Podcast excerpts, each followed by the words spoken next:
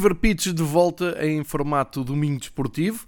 Eh, assumimos então que depois de cada fim de semana com jornadas de primeira divisão, segunda divisão, futebol internacional, Montamos aqui um espaço de cerca de uma hora, onde uh, tentamos fazer então uma viagem por aquilo que me parece mais relevante no futebol nacional e internacional.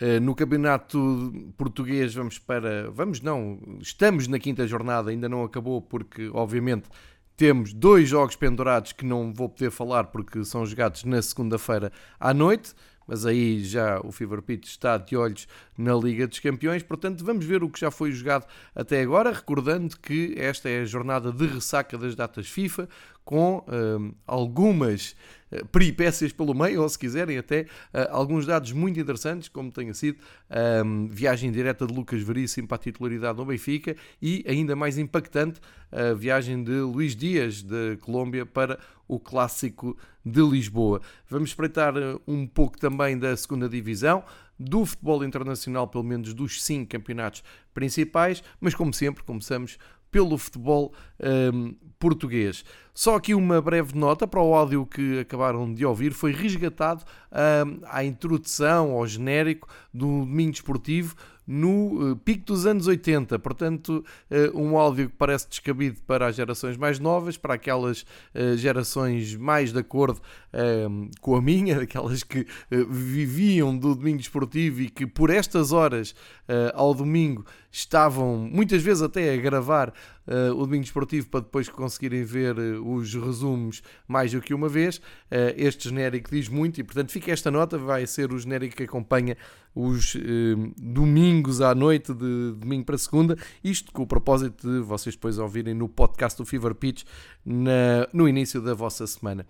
Posto esta explicação, vamos então, sem mais demoras, olhar para aquilo que foi um, jornada 5 da Liga Bwin, uh, sendo que uh, Marítimo e Aroca ainda não jogaram na, na Madeira, não no estádio do Marítimo, mas na Choupana, porque desde o Marítimo Porto parece que ainda não houve nem tempo nem condições para o Marítimo colocar o seu relevado em condições. Também só se descobriu isso ao, ao, ao fim de quatro jornadas, o que não deixa de ser engraçado. E o Tondela Estoril, que vai pôr frente a frente duas equipas eh, amarelas do campeonato, eh, duas das três sendo que o Estoril eh, vai tentar recuperar aqui umas posições depois de um belíssimo arranque de campeonato que fez, mesmo sem jogar, está no quarto lugar e vai tentar na segunda-feira à noite eh, melhorar essa essa prestação. Portanto, sugiro que façamos aquele exercício que tenho feito aqui neste arranque de campeonato, nesta nova um, normalidade, vamos chamar-lhe assim, em que os estádios de futebol, uh, pelo menos Portugal continental, estiveram sempre uh, limitados a 33% da sua lotação. Eu tenho vindo aqui mostrar com uh, números oficiais, retirados do site da Liga Portugal, que essa lotação de 33% de cada estádio tem ficado muito longe de ser preenchida, nos casos com números uh, mais preocupantes, mas também de acordo com o historial de cada clube e de cada assistência em cada clube, uh, noutros mais surpreendentes, como é o caso uh, dos clubes mais mediáticos. Ainda não tenho aqui a classificação, a classificação não, os números finais do um, Vitória de Guimarães com uh, Sado do Bolonenses, que terminou há poucos minutos a ver se durante o programa ainda aparece, mas pareceu-me até uma boa casa em Guimarães. Mas vamos começar por espreitar uh, os outros jogos, mesmo porque aqui temos um dado novo. A partir de agora, a partir desta jornada, uh, embora Pedro Proença tenha anunciado para a jornada 4 o aumento de 50% de lotação, como se percebeu na altura por motivos logísticos, uh, era absolutamente impossível aos clubes uh, abrir mais os estádios e, controlar a sua bilheteira. vamos então ver quais os resultados práticos de uma abertura, de uma extensão da abertura de lotação para 50%. Ora, à cabeça, e tendo em conta que nesta jornada tivemos um clássico e que o Benfica já jogou, eh, fica, já aqui este dado, mesmo sem sabermos ainda o que vai acontecer eh, nos jogos de segunda-feira, que não tivemos mais do que 37% da lotação de um estádio. Uh, e o máximo a seguir foi precisamente os 33%, onde temos andado nas primeiras quatro jornadas. Portanto, uh, sem querer entrar em detalhes, nem em pormenores, nem levantar questões, temos aqui factualmente que nesta abertura para 50% da capacidade do, dos estádios para receber adeptos, a medida é completamente irrelevante porque nenhum dos estádios eh, que já recebeu jogos nesta jornada eh, ultrapassou sequer os 33% que eh, vigoraram até aqui. Portanto, continuo a insistir neste ponto, continuo, continua a aparecer, pelo menos, parece-me que é evidente, e agora já não faz muito sentido falarmos de calor, eh, calor ainda faz, mas de férias e ausências por férias, acho que da, os dados estão aí e hum, acho que quando mais depressa se encarar isto de frente, melhor. Vamos então. Um, aos detalhes. Vamos eh, passar, até pode ser por ordem cronológica do início do, da jornada. A jornada começou uh, sábado, depois teve a maioria dos jogos no domingo e, como eu já disse, tem, fecha depois na segunda-feira, um, eh, poucas horas antes do arranque da Liga dos Campeões. Ora, no sábado tivemos então a visita do Braga ao Passos Ferreira, um jogo de cartaz deste, desta, desta liga, dois europeus, o Passos Ferreira que fez um, ehm, já uh, as pré-eliminatórias da Conference League e como sabe não chegou lá, mas ficou com não chegou à fase de grupos, uh, ficou com aquela vitória no tot, com o Tottenham um, ehm, no seu historial. E o Braga que está a tentar ou tentaria não uh, perder mais terreno, mas a verdade é que o Braga em 5 jogos apenas ganhou 2 e voltou a perder pontos, soma apenas 8 pontos. Foi um empate 0-0 em Passos Ferreira. O, o Passos aproveita também para ir somando uh, alguns pontos preciosos, porque tinha tido ali duas derrotas que se podia atribuir mais ao seu percurso europeu. Uh, e aqui, uh, claramente, sobra um, soma um ponto contra uma equipa que tem outras pretensões. Uh, portanto, pode-se considerar o empate, o nulo do Braga, decepcionante. em termos de público, tivemos na Mata Real 1569 pessoas, o que quer dizer que são 16% da lotação do estádio de Capital do Móvel que foi preenchido, portanto, muito baixo e, e ainda por cima num jogo uh, com uma equipa que um, ehm, costuma ou tem levado nos últimos anos uh, bastante público a, a, acompanhar. Portanto, fica essa nota, um, ehm, fica também um, ehm, este, este, este tom mais de, de, desilusão do Braga no arranque desta temporada. Está a perder muitos pontos, vem agora uma semana europeia, vai começar a sua caminhada uh, na, na Liga Europa com o Estrela Vermelha uh, e acho que a equipa de Carvalhal podia ter feito uh, mais pontos, ou deveria ser a sua obrigação, ter mais pontos nesta altura do campeonato. Depois. Deixem-me, para não. Aqui vou, vou, fazer uma interrupção na ordem cronológica, eh, propositadamente, para mudar aqui um pouco um tom eh, e não ver só as coisas eh, menos positivas ou negativas ou críticas a fazer.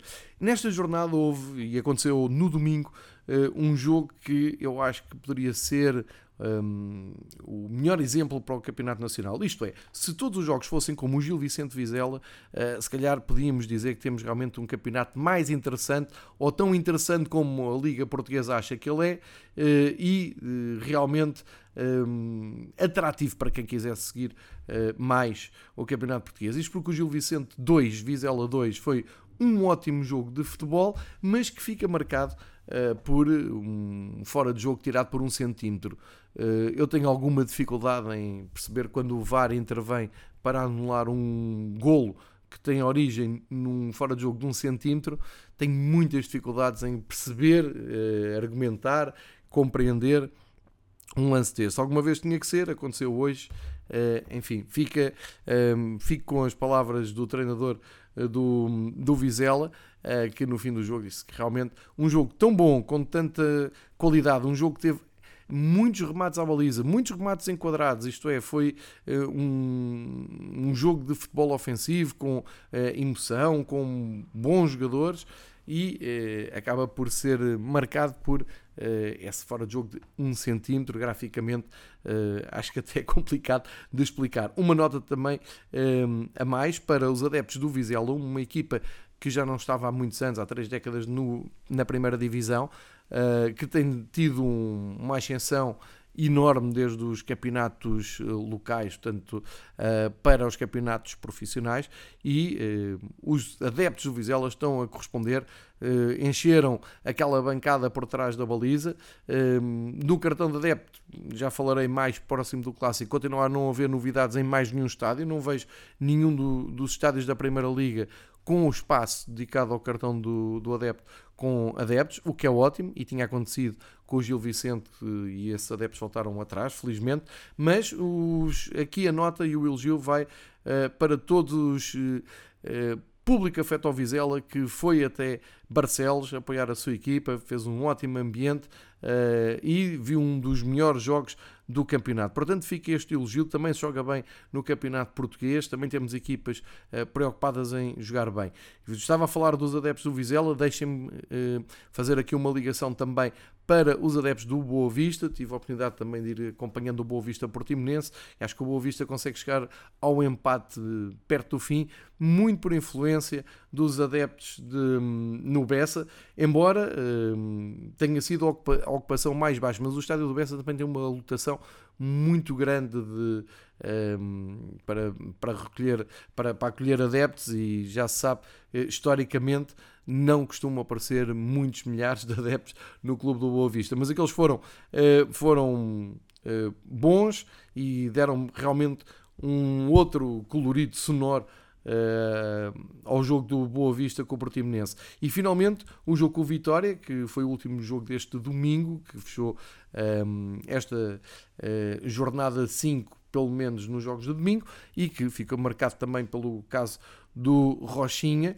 Uh, que o Pepa uh, já aproveitou para, para descansar a família e os adeptos a dizer que está a recuperar dentro da medida do possível. Vamos ver que mazelas é que ficou, porque o Rochinha aqui, o inanominado no campo, e parece-me que uh, pode ter ali alguma complicação na sua recuperação. Fica também a nota para o facto do uh, do, do Pepa ir à, à, à flash interview, uh, isto no, no operador do campeonato, na Sport TV, e a jornalista nem sequer ter perguntado pelo Rochinha, e ele sentiu-se na obrigação, então na primeira pergunta que era só sobre futebol, dizer se me permite, vou uh, começar por explicar que o Rochinha está estável para descansar também a sua família, há de voltar forte, e era isso que queríamos ouvir, mas fica a nota também para o facto de não ter sido feita a pergunta, o que eu acho um pouco incompreensível. Um, Posto estas notas soltas, eh, vou voltar então eh, aqui à ordem cronológica e, portanto, depois vou apanhar estas pontas que ehm, já atirei. Santa Clara Benfica, uma goleada do Benfica por 5-0, uma goleada ehm, que ao intervalo ninguém poderia adivinhar, porque o Santa Clara eh, esteve grande parte do jogo por cima do, do jogo, com dois lances uh, polémicos na área, hoje muito falados, da saída do, do Odisseias uh, e também um lance do Diogo Gonçalves na área. Uh, bom, se o VAR era o Artur Soares Dias e demoraram tanto tempo para ver se havia alguma anormalidade no lance do Odisseias e decidiram assim, um, é porque não deveria haver muito por onde apontar para a expulsão do Odisseias. No caso do Diogo Gonçalves, também uh, o árbitro uh, olhou e disse que era para seguir, portanto, eu vou uh, seguir em frente nesta, nesta temática. Aliás, nos quatro episódios do Domingo Esportivo não tenho perdido aqui muito tempo com arbitragens, mas vou perder tempo com arbitragem um pouco lá mais para a frente, porque vale a pena, uh, porque tivemos aqui algo inédito nesta jornada. Portanto, o Benfica depois foi feliz na maneira como chega ao intervalo a ganhar um zero, um gol praticamente inventado pelo Rodrigo Pinho, que hum, com um toque conseguiu fazer o gol e levar o Benfica para vantagem. Segunda parte do Benfica completamente diferente. muito entusiasmante mesmo.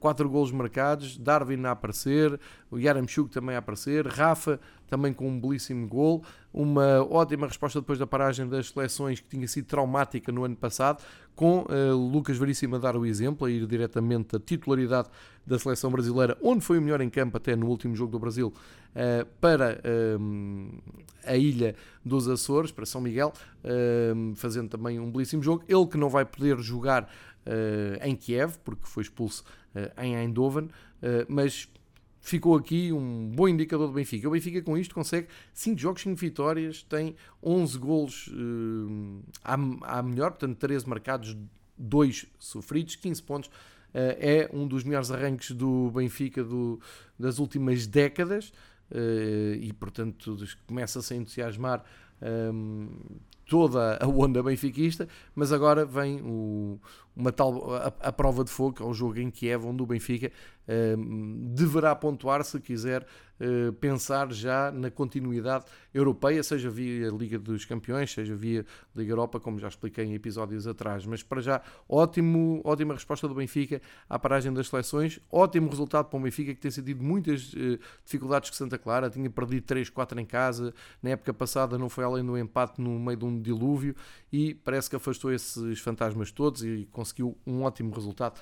Então, nos Açores, segue-se uh, Kiev. À noite, onde, uh, no sábado, portanto, uh, tivemos então o primeiro clássico da época, um jogo muito aguardado, Sporting 1, Porto 1, o jogo fica marcado então pelo gol de Luís Dias, que vem direto da Colômbia para uh, Alvalade para um, resgatar um ponto para o Porto, literalmente.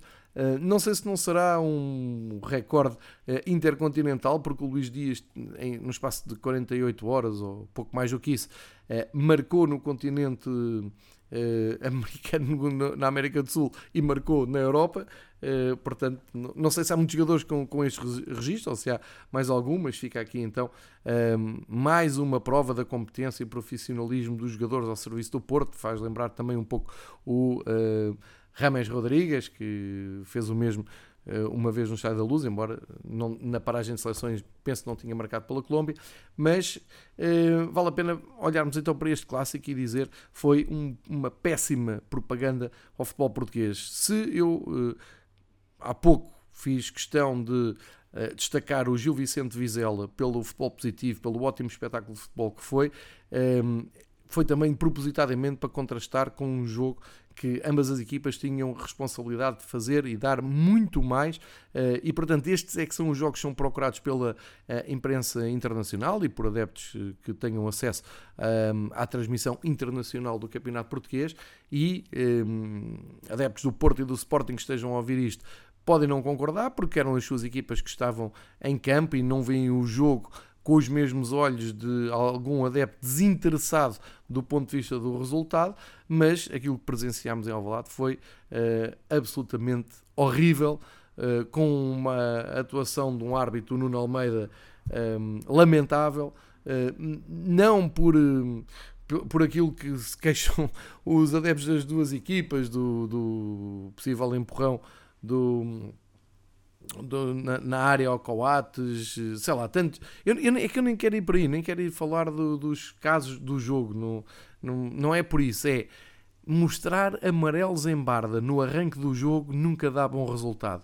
Depois mudar o critério a meio e depois nunca ter o controle do jogo, apesar do número de cartões amarelos mostrados ser uh, um disparate, mostra bem a competência ou a falta dela de hum, muitos dos árbitros portugueses. O jogo foi mau, eh, pouco se jogou, no pouco que se jogou, hum, eu acho que não houve muita qualidade uh, de futebol. É verdade que o Sporting podia ter feito mais golos na primeira parte, uh, que o Diogo do Porto negou ali ao Nuno Santos. O Nuno Santos parece só sabe marcar golos difíceis, como o gol que marcou, depois em dois, dois lances mais isolado não conseguiu marcar. Mas globalmente o jogo é, é fraco é fraca. A qualidade não é uh, a qualidade de uh, vendermos isto lá para fora e qualquer adepto que gosta de futebol lá fora olha e diz: sim senhor, está aqui um ótimo jogo. Não, um jogo muito parado, muito com, com muita polémica sempre, com os jogadores a crescerem para o árbitro, que o árbitro não tem mão no jogo, enfim, não gostei nada.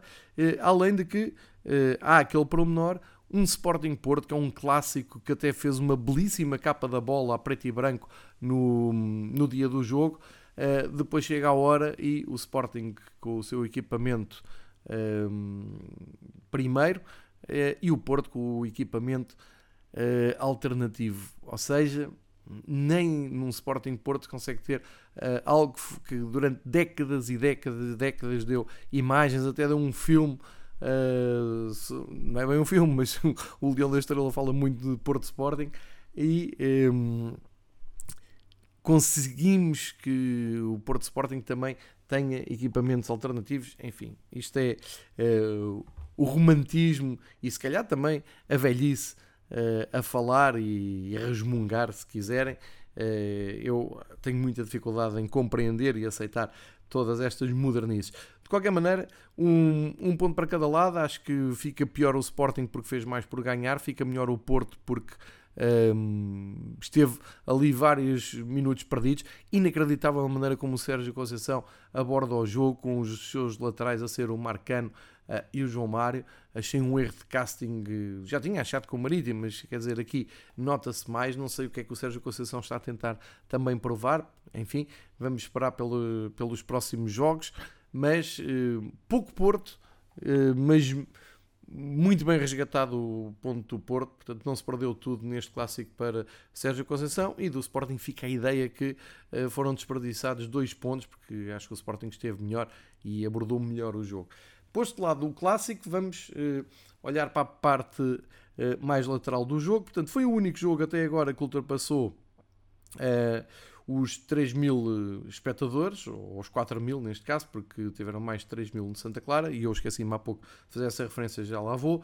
Uh, o Sporting Porto levou ao Alvalade 18.723 pessoas, e isto incluindo adeptos do Porto, incluindo então aquele, um, uh, aquele setor de, do cartão de adepto.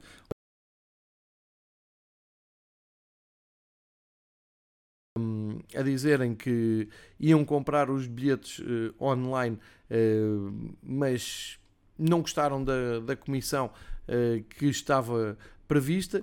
Isto é muito engraçado quando um milhar de adeptos do Porto aderam um cartão e não sabe em que condições é que está a aderir. Aderem só por, por, porque sim. Uma das condições do, de, de, de, aderir ao cartão de adepto é que a partir do momento em que o adepto tem o cartão, eh, passa a, a, ter que comprar o bilhete numa plataforma online. E esse pagamento.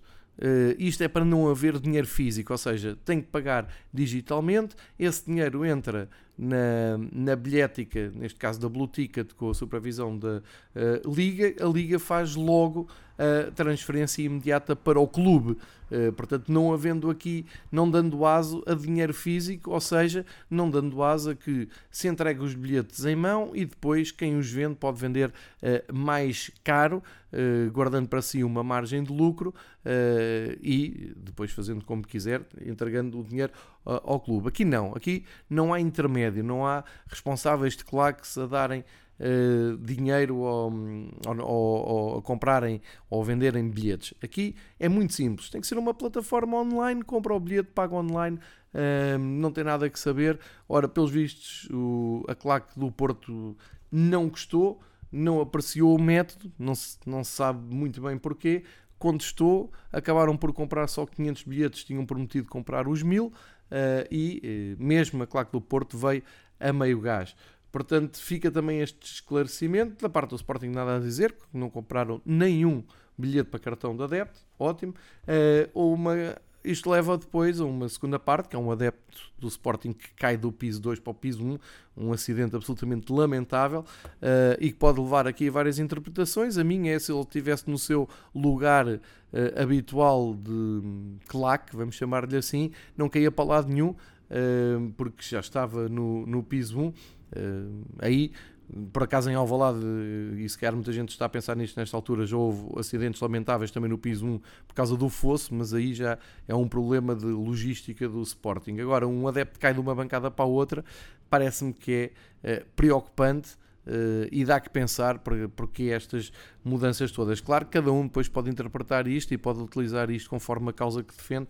Uh, eu deixo aqui esta nota. E finalmente, dizer que de, destes quase 19 mil adeptos que estiveram em Alvalade, significa 37% da capacidade do estádio, ou seja, podiam ter vendido 50% de, do estádio e em Alvalade continua a haver uma margem muito grande de adeptos que eh, não vai aos jogos desde que eh, foi permitido o regresso do público aos estádios. Isto, mais uma vez, eh, deve servir para reflexão.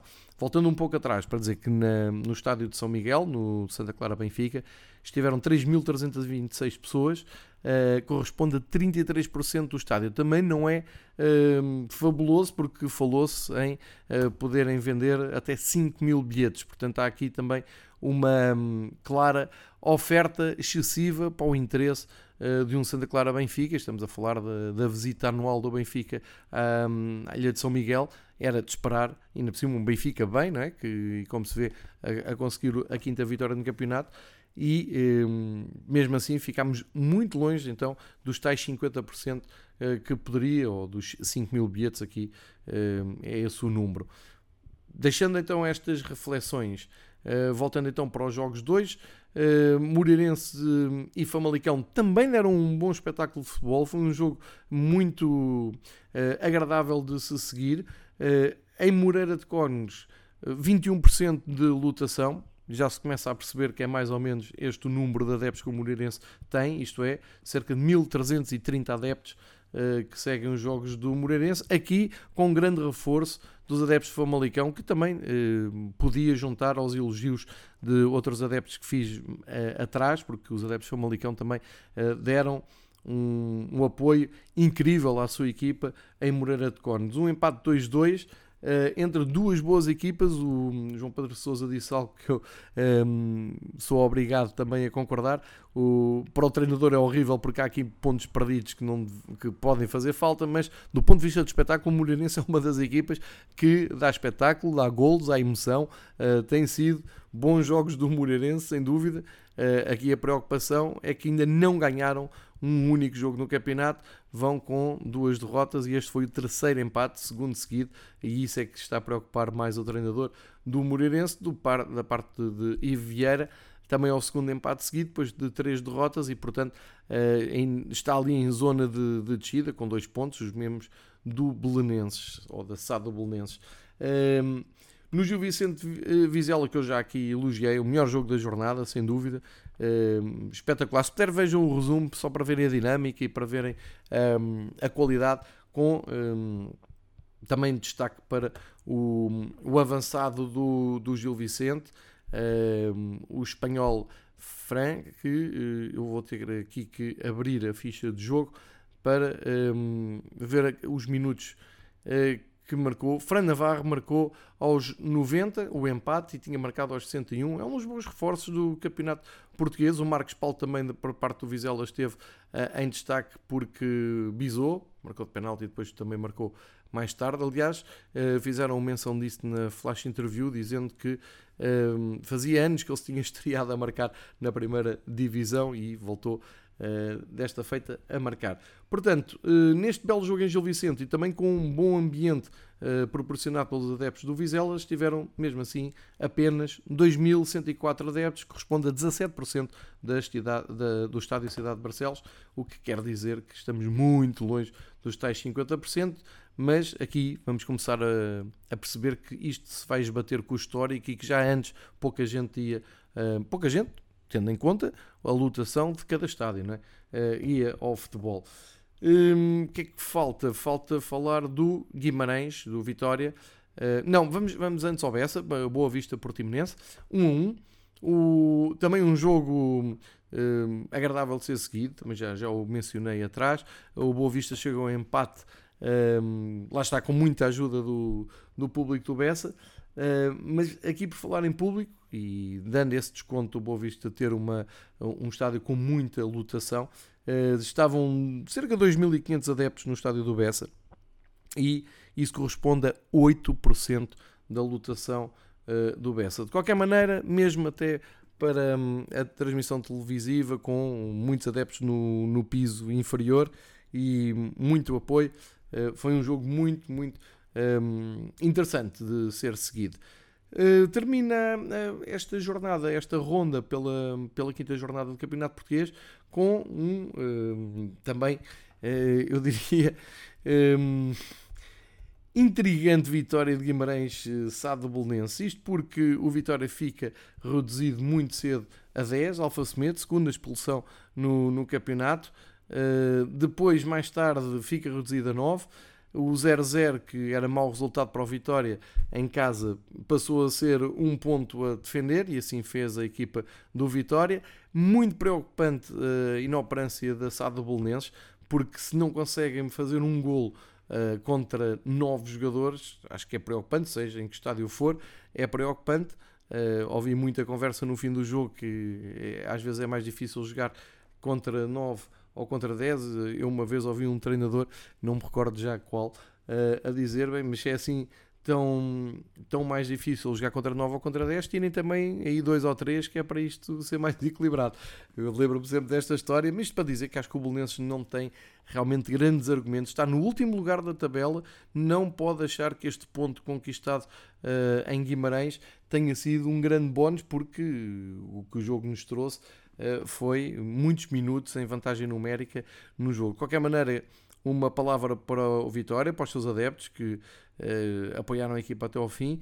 Esse momento arrepiante, o Rochinha, já muito perto do fim do jogo, a cair desmaiado depois de um golpe de cabeça uh, na grande área que estava a defender. Uh, pelo Pepa, como já disse atrás, parece que o Rochinha está livre de perigo e espero que recupere rápido e que volte a jogar, que é um dos bons jogadores do Vitória de Guimarães. Uh, e fica então esse 0-0, uh, que é um, um, um, prémio, vamos dizer assim, de consolação para o Vitória de Guimarães. Mas o Vitória de Guimarães é verdade que não perde há 4 jogos, mas também só ganhou um jogo dos 5 que disputou no campeonato. São 6 pontos e de certeza que Pepa quer muito mais da equipa. De qualquer maneira, hoje fez o que pôde e não há muito mais a dizer. Para encerrarmos então a conversa sobre esta quinta jornada, regressa então ao Passos Braga, porque teve arbitragem uh, de um árbitro, ou de uma equipa de arbitragem vinda de França, e já vamos ver quando falar da Liga Francesa, que eh, esta hum, troca de árbitros, este intercâmbio, como lhe queiram chamar, não tem ponta para onde se pega. Isto não vem acrescentar rigorosamente nada. Os jogadores dizem uh, que para isto mais vale deixarem lá os portugueses, porque o, nem, nem, os árbitros percebem bem o contexto, nem o que é que andam aqui a fazer. E nós estamos a falar dos melhores árbitros do mundo também. Portanto, eh, eu diria quase que mal por mal, deixem estar os, os árbitros portugueses. Não, isto é uma invenção que acho que não acrescenta nada. O próprio Carlos Carvalhal nem quis comentar a situação e depois já vamos espreitar daqui um bocado o que aconteceu no Bordeaux Lance com o Luís Godinho e perceber que isto não é bom para ninguém uh, e acho que até Portugal fica pior na fotografia do que propriamente uh, os franceses.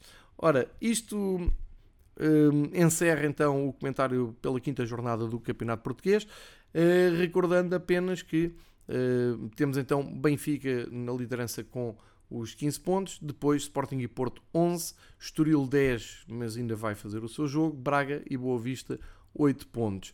Cá em baixo, Belenenses, Famalicão, Aroca, Moreirense e Tondela são os últimos classificados, sendo que Belenense e Famalicão têm 2 pontos, Aroca, Moreirense e Tondela têm 3.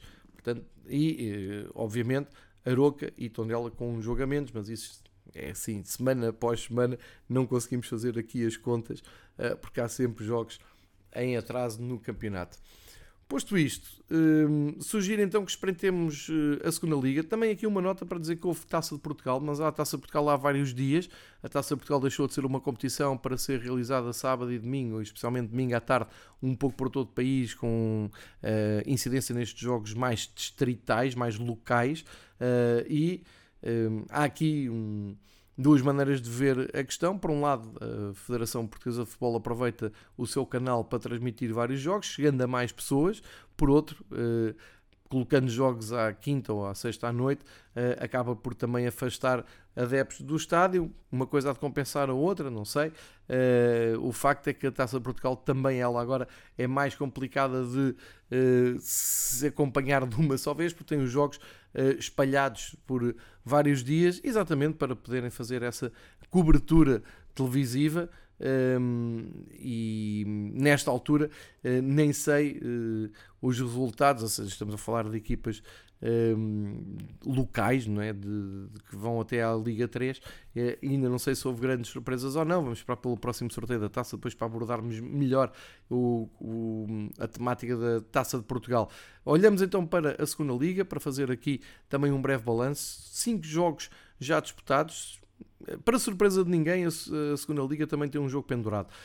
Uh, o Académico de Viseu Farense joga-se às uh, 7h30 de segunda-feira, dia 13, uh, eh, por algum motivo que me escapa, provavelmente por causa de situação de televisão, mas a verdade é que se os adeptos do Académico quiserem ir uh, ver um seu jogo no domingo à tarde, ou se os do Farense quisessem ir de Faro até Viseu, conhecer ali mais a zona de Viseu, também ficaram sem essa oportunidade. Em termos de classificação, Rio Ave continua no primeiro lugar, voltou a ganhar, uh, soma 13 pontos, parece-me ser o candidato uh, principal da subdivisão. Né? Nesta semana até ganhou ao Estrela por 5-2, fez com que o treinador do Estrela saísse. Acho que há aqui bastante precipitação ao nível das saídas de treinadores na segunda liga. Ainda só fizemos 5 jogos, mas já está a acontecer disto. Uh, de qualquer maneira, uh, segue o Rio Ave o Feirense, uh, que conseguiu uma vitória importante com a Académica. A Académica que está num preocupante último lugar. É verdade, tem menos um jogo do que uh, a maior parte das equipas, mas eh, a Académica, desde que começou o campeonato, tem três derrotas e apenas um ponto, um empate. Uh, voltou a perder agora com o Feirense. Benfica B mantém-se ali nos três primeiros lugares, terceiro lugar, empatou a zero com o Covilhã. Uh, e depois temos Mafra e Penafiel uh, na sequência de, dos primeiros lugares. Portanto, lá para baixo, como eu disse, a Académica, também o Farense, que desceu da primeira divisão e não está a encontrar-se na segunda. Quatro jogos três derrotas, um empate. Uh, e o Vila Franquense uh, não está melhor, também só dois empates. Uh, talvez aqui a nota mais positiva vá para o Porto B, porque fez a segunda vitória seguida e deu aqui um salto na classificação para meio da tabela. Portanto, não há de ser estranho no final desta segunda liga termos o Rio Ave, mas vamos acompanhando, vamos olhando também para estes jogos da segunda liga, sempre muito competitiva. Um, há quem diga até mais competitiva que a primeira divisão. Bom, vamos espreitar então, tal como tinha prometido há pouco, um, fazer aqui então uma ronda pelos jogos da um pouco pelo top 5 uh, ah, europeu. Então, comecemos a viagem internacional por Inglaterra. Uh, obviamente, uh, já nesta altura não é notícia para ninguém, tudo dominado pelo regresso de Cristiano Ronaldo uh, e euforia total em Old Trafford.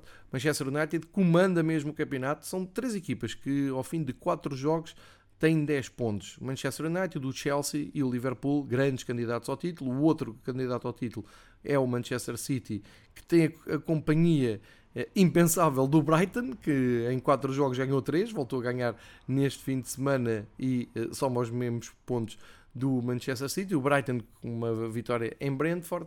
O Manchester City ganhou no terreno do Leicester, portanto vingou a derrota na Supertaça. Gol de Bernardo Silva. Muitos jogadores ex-Benfica a marcarem neste fim de semana um pouco por toda a Europa. Um fenómeno engraçado.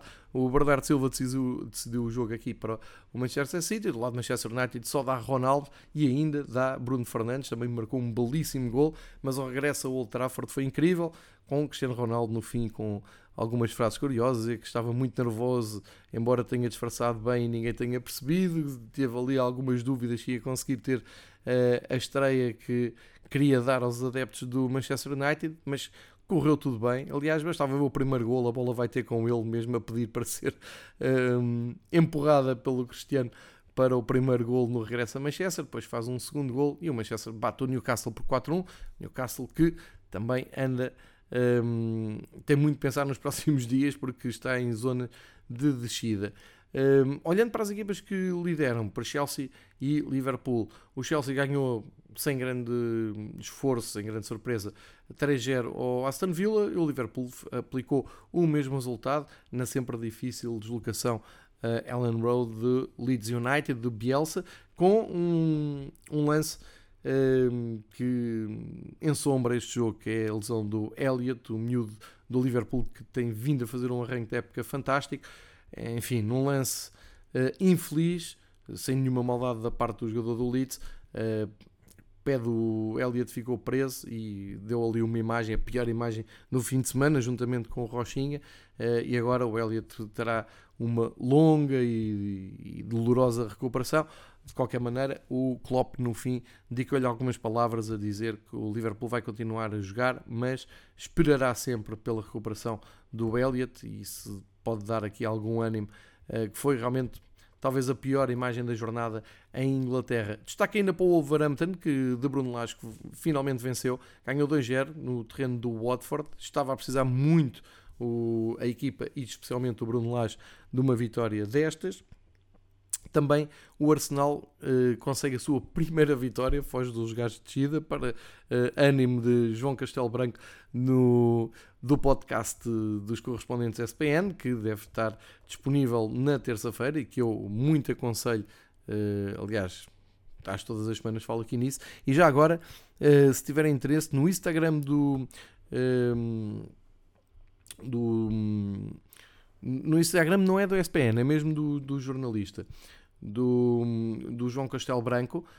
Tem nas, nas stories, à, hora que eu estou a fazer isso, e depois acho que aquilo está lá no Reel, um, uma espécie de documentário de 5 minutos da viagem que ele fez com os adeptos do Manchester City, um, a conviver com eles, a falar com eles, perguntar sobre a experiência que é acompanhar a equipa, e vale muito, muito a pena. Fica aqui esta dica. Portanto, um, ah, faltava-me dizer que o líder, o Tottenham, até aqui caiu com o estrondo. O Nuno Espírito Santo sofreu a primeira derrota. Imagine-se no Crystal Palace, também 3-0 e uh, perdeu assim a invencibilidade uh, e assim caiu para o sexto lugar. Vamos ver como é que reage, uh, ainda por cima, numa altura em que vêm aí então as competições europeias. Portanto, a Inglaterra é este o cenário.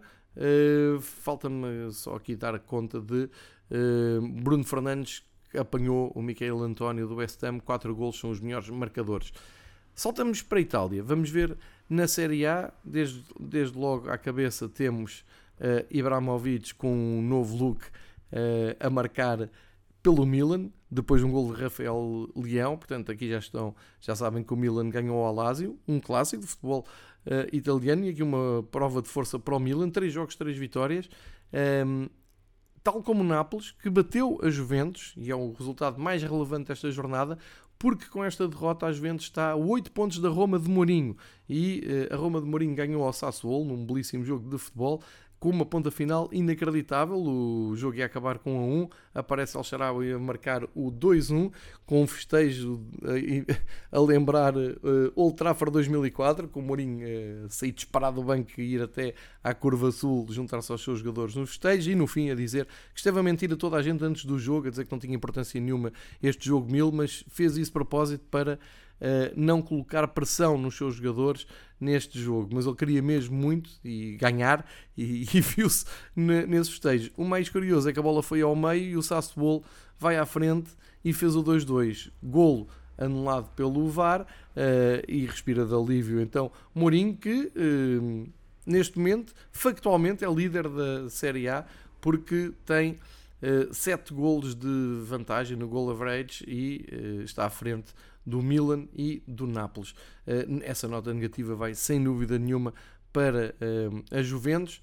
Ainda não ganhou, tem apenas um ponto, eh, os mesmos do Cagliari e do Spezia e só à frente de Verona e Salernitana que ainda não pontuaram. Nesta jornada, destaca ainda para o. E já agora, deixem-me dizer que tanto a Inglaterra como a Itália sobram jogos para segunda-feira, um jogo em cada campeonato. O Everton joga amanhã, uh, segunda-feira, ou, ou, à hora que estiverem a ver isto, portanto, na segunda-feira, início da semana, e também Bolonha e Verona para fechar a jornada. O, os outros jogos que eu dizia que valia a pena uh, destacar era este Génova Cagliari, que viu um pouco, também muita emoção, 3-2 para a Génova, empate entre a Sampdoria e o campeão Inter, não está fácil, e a Fiorentina conseguiu uma grande vitória no terreno da Atalanta. Também grande vitória para o Venezia, que sobe este ano e foi ganhar ao terreno do Empoli. O Turino goleou a Salernitana 4-0, começa-se a desenhar também aqui um regresso da Salernitana para onde veio e o Turino aproveitou para somar a primeira vitória do campeonato. Em termos de golos, o Immobile continua à frente destacado com 4 golos um, e sem grande surpresa, e agora sem a concorrência de Cristiano Ronaldo, uh, adivinha-se como uh, grande candidato a vencer o prémio de melhor marcador. Uh, em Itália, portanto, temos Mourinho feliz, Juventus em agonia. Vamos espreitar então o que aconteceu e já agora dizer que nesse Roma Sassuolo o Juricic também marcou, ele também passou uh, pelo Benfica e o Cristante também marcaram golos. Em, um, ehm, na, na Liga Espanhola, outra ex-benfiquista teve um, em destaque. O Sérvio marcou em pleno Bernabéu, o primeiro jogo do Real Madrid no Santiago Bernabéu, ainda não terminadas as obras, mas já com uh, possibilidade de receber os jogos então uh, europeus. Klopp, se tiver que ir a, a, Madrid, em breve já não irá uh, estranhar o campo. e um, o Real Madrid aproveitou para ganhar com dificuldade, porque o Celta de Vigo esteve a ganhar por um 0 e 2-1, mas eh, depois vitória inequívoca, porque Benzema não dá hipóteses nenhumas, Camavinga estreou-se também em grande, mas fica a nota desse gol do Sérvio, um belo gol de calcanhar com bola no poste e recarga de primeira a fazer um gol de belo efeito, eh, mas o Real Madrid parece estar, estar a começar bem, tem então 10 pontos, tal como o Valência, surpreendente Valência, que goleou o Osasuna com mais um gol do ex-benfiquista, o Gonçalo Guedes, e o Atlético Madrid, que continua a ganhar ao seu melhor estilo, ou pior, depende do ponto de vista, mas a verdade é que ganhou ao Espanhol por 2-1, esteve a perder, com mais um gol do ex-benfiquista, RDT marcou 1-0 para o Espanhol, e o Atlético Madrid, ao seu melhor estilo, um, conseguiu então o resultado suficiente para levar 3 pontos de Barcelona e eh, andar no grupo da frente com o Real Madrid e com o Valência, como eu disse. Já agora a Real Sociedade e o Atlético de Bilbao são as equipas que se seguem. Uh, nota para Sevilha-Barcelona, Villarreal, Deportivo Alavés, dois jogos adiados eh, devido aos compromissos das seleções e à aproximação da Semana Europeia. Houve esse cuidado um, com o desgaste dos jogadores desses clubes. Dois jogos para uh, fechar a jornada à segunda-feira: o Getafe, Eldes e, Granada, Betis. E um, falta talvez aqui destacar uh, o empate do Rai Vallecano, que subiu este ano, empatou no terreno do Levante. Portanto, olhando para o fim da tabela, Getafe e Alavés ainda não pontuaram, também com os jogamentos. Uh, e o Celta de Vigo, apesar da boa imagem que pode ter deixado em Madrid, uh, continua ali só com um ponto também ainda em zona de descida. Barcelona, Maiorca, todos com. Aliás, Barcelona e Maiorca com os mesmos pontos, mas Barcelona com menos um jogo, mas como eu disse, na antecâmara então, da semana europeia. Eh, na frente dos melhores marcadores, claro, sem surpresa, eh, Benzema, 5 golos já, Uh, mais um que uh, Oyarzabal e Vinícius Júnior, que também está. Uh, acho que ele com, tem 4 golos e com este gol já leva mais golos do que nas, nas épocas anteriores todas, que nunca passou dos 3. Hum, parece-me que vi esta estatística no Twitter a seguir ao jogo, assim de passagem. Proponho agora irmos até a Alemanha e no campeonato alemão, na Bundesliga, já estamos na jornada 4. E há aqui uma surpresa. A surpresa é uh, que o Wolfsburg continua como líder. E o Wolfsburg reagiu bem à paragem das seleções, somou o quarto jogo uh, seguido a ganhar. Que Luca Waldschmidt não marcou, mas foi titular. Uh, e grande vitória do Wolfsburg então no terreno dos recém-promovidos Greuther Furt, uh, mais uma semana como líderes uh, surpreendentes desta Bundesliga. Grandes destaques, claro, o Bayern de Munique atropelou o Leipzig naquele que era o jogo mais esperado do fim de semana. O Leipzig, que teoricamente seria a equipa a perseguir o Bayern depois do campeonato passado. O Nagelsmann voltou a Leipzig para mostrar o salto na carreira que deu e se no Bayern ainda não estão muito convencidos com o novo treinador em Leipzig. De certeza que há muitas saudades do trabalho do Nagelsmann. 4-1 para o Bayern Munique, incrível demonstração de força. O grande jogo da jornada ganhou o Dortmund em Leverkusen, 3-4. Jogo sempre aberto, sempre emocionante. Obviamente, o suspeito do costume uh, também a, a, ter papel preponderante. Haaland, claro, a fazer, uh, a dar também aqui a vantagem ao Dortmund. Uh, depois aqui destaque para o Mainz, que no ano passado faz uma escapada à descida da divisão épica e agora está aqui no quarto lugar. Em quatro jogos tem três vitórias. Uh, excelente arranque do, do Mainz. Uh, e também um destaque para o Borussia Mönchengladbach que hoje ganhou o jogo, o Arminia Bielefeld, e a primeira vitória no campeonato, tal como o Hertha, que ganhou ao Bochum e aproveitou para dar ali um salto na tabela. Portanto, isto será uma questão de tempo até ao Bayern ir para o seu lugar, mas até agora a resistência do Wolfsburg. Agora, dá que pensar é esta diferença de forças entre Leipzig e Bayern, Parece que já não sobram grandes dúvidas de quem manda na Bundesliga.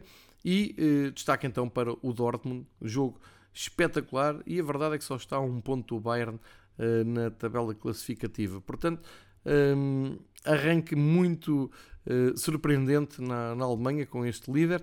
Lewandowski leva 6 gols, também para surpresa de ninguém. O Alan leva 5, numa luta muito à parte entre bestas goleadoras. Um, Falta então olharmos para o campeonato francês, eh, agora super mediático com a chegada eh, de Messi, mas ainda não é o campeonato do Messi, do Sérgio Ramos, já começa a ser um pouco do Donnarumma que tomou conta da baliza nesta jornada. O PSG ganhou, é um passeio autêntico, 5 jogos, 5 vitórias. Esta semana tinha a curiosidade de jogar com o Clermont, uma equipa que veio da segunda divisão e tem estado a entusiasmar todos os eh, observadores de futebol francês. Eh, mas com o Stronda em Paris, sem grande surpresa, 4-0 para o PSG.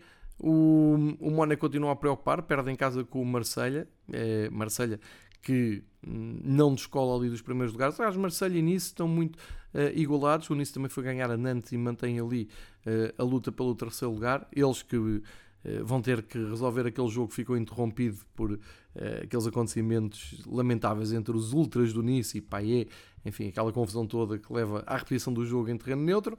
Um, e destaque ainda para o Angers, que ainda não perdeu, está no segundo lugar, somou mais um empate. A verdade é que só tem dois empates, três vitórias, sem derrotas. Desta vez foi ao terreno do Brest empatar 1-1 e manter a segunda posição.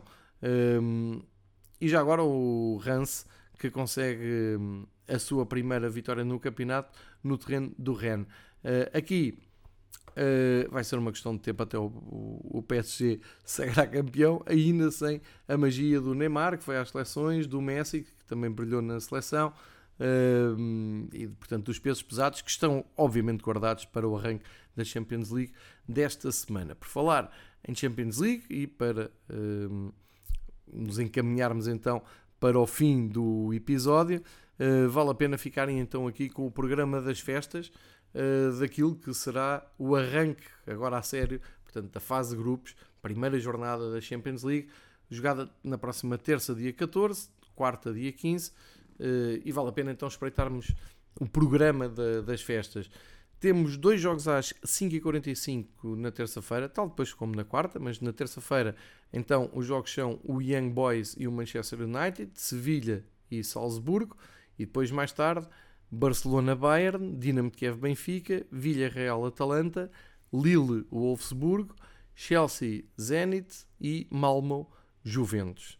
Estes são os jogos para terça-feira. Quarta, mais dois jogos às 5h45.